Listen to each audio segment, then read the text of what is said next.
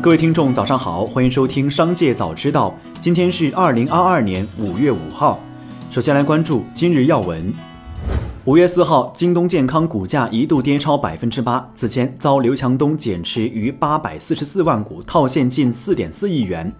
资料显示，刘强东近日两度减持于京东健康的持股，涉及约八百四十四点零四万股，合共套现近四点四亿元，为京东健康二零二零年底上市以来刘强东首次减持。减持后，其余京东健康的持股降至百分之六十八点六六。二零二二年四月二十五号，杭州市国家安全局依法对勾结境外反华敌对势力、涉嫌从事煽动分裂国家、煽动颠覆国家政权等危害国家安全活动的马某某采取刑事强制措施。目前，此案正在深入调查中。再来关注企业动态。此前，媒体报道八千杯奶茶隔夜跨省送到上海。对此，一点点奶茶回应称，网络上充斥着各种团购一点点的非法链接，异地采购一点点奶茶售卖。一点点表示，特殊时期高价倒卖物资为法律所不容，也与一点点管理规定相违。异地采购配送时间长，饮品保存不当，容易产生变质现象，请大家慎选合规购买渠道。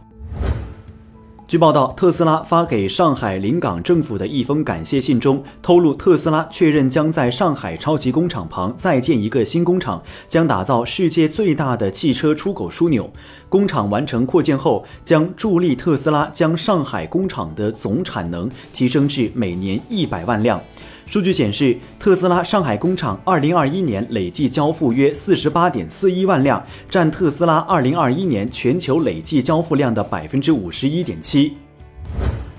近日，腾讯旗下的大部分业务充值全面取消九七折优惠，同时 iOS 端王者荣耀充值也将取消额外点券。王者荣耀官方 B 站账号回应称，此为常规性调整，是基于业务发展需求和为用户提供更好的使用体验。作为茅台的忠实拥趸，瑞丰汇邦、金汇荣盛旗下产品分别在二零一八年四季度、二零一九年二季度首次出现在贵州茅台前十大流通股东的，并且在随后几年慢慢加仓，尤其是在茅台股价跌得厉害时加仓越多，且没有任何卖出动作。截至最新情况，两只私募基金合计浮盈达到九十一点五一亿元左右。五月三号消息，苹果将 iPad Air 二和 iPad Mini 二添加到其过时产品名单。这两款设备停售已有五年多的时间。iPad Air 二于二零一四年十月发布，是第一款配置 Touch ID 指纹传感器的 iPad Air，搭载 A 八 X 处理器。iPad Mini 二于二零一三年十一月推出，采用 Retina 显示屏，具有二零四八乘一五三六分辨率，搭载 A 七处理器和 M 七协处理器。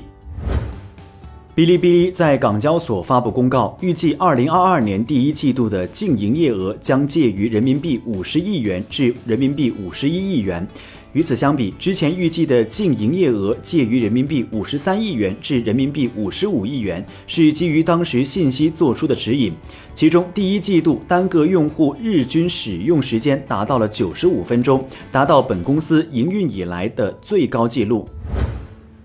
据报道，三星电子劳资协议会当天发布内部公告称，劳资双方就全体员工2022年平均薪酬上调百分之九一事达成一致。劳资协议会原本要求的加薪幅度为百分之十五，但在双方就当前经济形势相互协调后，达成上调百分之九的共识，这也是近十年来的最高增幅。三星电子通常在每年三月初发布薪酬谈判结果，此次例外进行了十一次谈判，因此推迟。了近两个月才公布最终结果。再来关注产业新闻，截至二零二二年四月十七号。全国高校毕业生去向落实率为百分之二十三点六一，低收入家庭等重点群体去向落实率为百分之二十一点四七。二零二二届我国高校毕业生规模首次突破一千万人，预计一千零七十六万人，相比二零二一届同比增加一百六十七万人。四月十九号，教育部召开二零二二届全国普通高校毕业生就业工作第三次调度视频会议，指出，今年高校毕业生面临多重就业压力。其困难程度甚至超过二零二零年。